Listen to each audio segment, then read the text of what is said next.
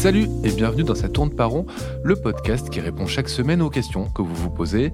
Vous avez des interrogations sur votre rapport aux autres, au monde ou à vous-même? Eh bien notre psychologue et psychanalyste Mardi Noir est là pour tenter d'y répondre. Salut Mardi Noir. Salut Christophe.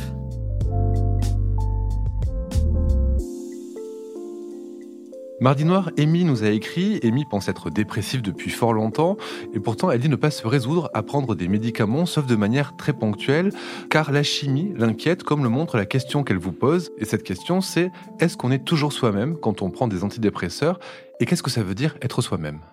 Eh bien, merci Amy pour cette question en apparence toute simple, mais qui occupe l'esprit de bon nombre d'entre nous. Avant toute chose, je tiens à rappeler que je ne suis pas médecin psychiatre.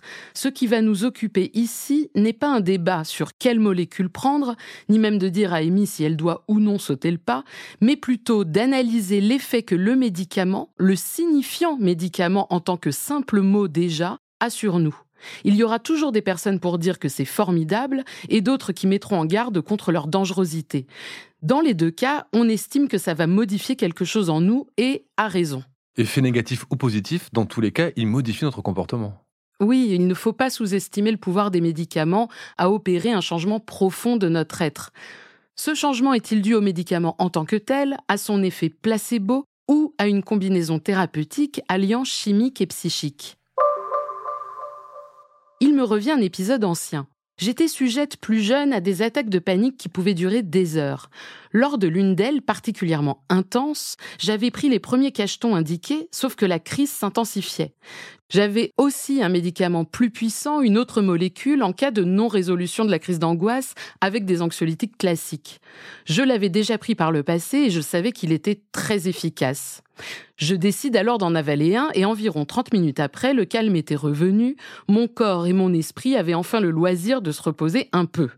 La soirée se déroule sans encombre et je découvre qu'en fait, je n'ai pas pris le bon cachet, que j'avais ingurgité un anti-inflammatoire qui avait la même taille et la même forme que le médoc de secours celui censé être super puissant. Et évidemment, je vous le donne en mille, je n'ai pu retenir un pic d'angoisse face à ce constat.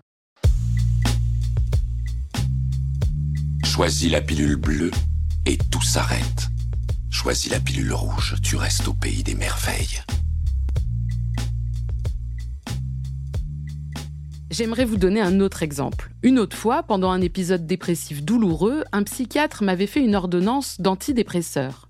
J'étais terrifiée par ce qu'Amy décrit, cette idée de ne plus être soi-même, tout en sachant pertinemment qu'être soi-même à proprement parler ne signifie pas grand-chose de tangible.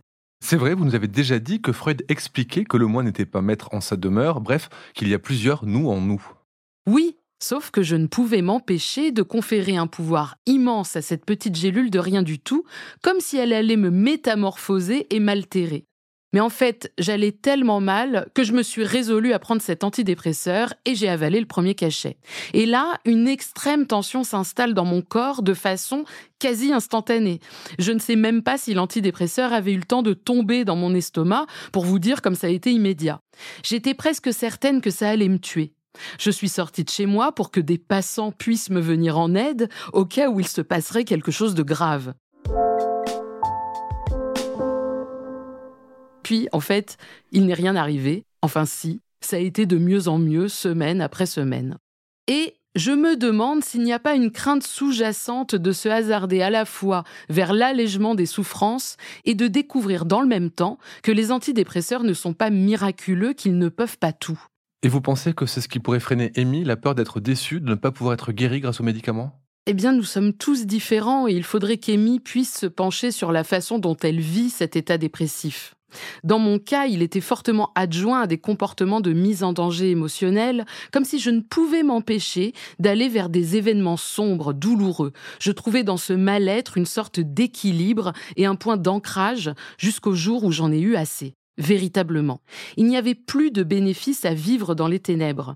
Malgré tout, je savais ce que je voulais quitter, mais je ne savais pas ce que j'allais trouver en abandonnant cette façon de jouir de la vie. Et finalement, c'est peut-être là que se loge le questionnement de Amy, qui se demande vais-je encore être moi-même?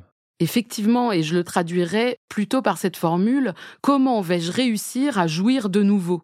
Dans le sens comment supporter le vertige de l'inconnu et du mieux-être. Le désespoir, ça leste au sol, ça a du poids. Le plaisir et le bien-être portent en eux cette légèreté, il faut le souligner, limite angoissante. Comme si le corps, soumis à trop de satisfaction, allait se désagréger, se dissoudre ou s'envoler.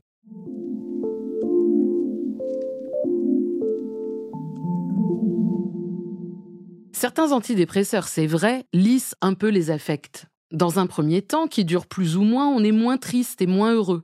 La libido s'amenuise. Puis ça revient.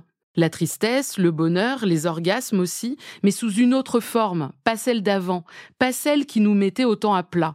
Les émotions s'émoussent, le temps de laisser derrière soi ce qui justifiait notre vie jusqu'ici. Ça soulage, ça permet de réfléchir en étant moins parasité par les pleurs et l'épuisement. Mais les envies finissent par revenir quand même. Oui, assez souvent l'envie revient, pas toujours, mais bon. Les prises de risque aussi d'ailleurs peuvent revenir, même la déprime parfois. On ne change pas un tempérament. Seulement, ça dure moins longtemps.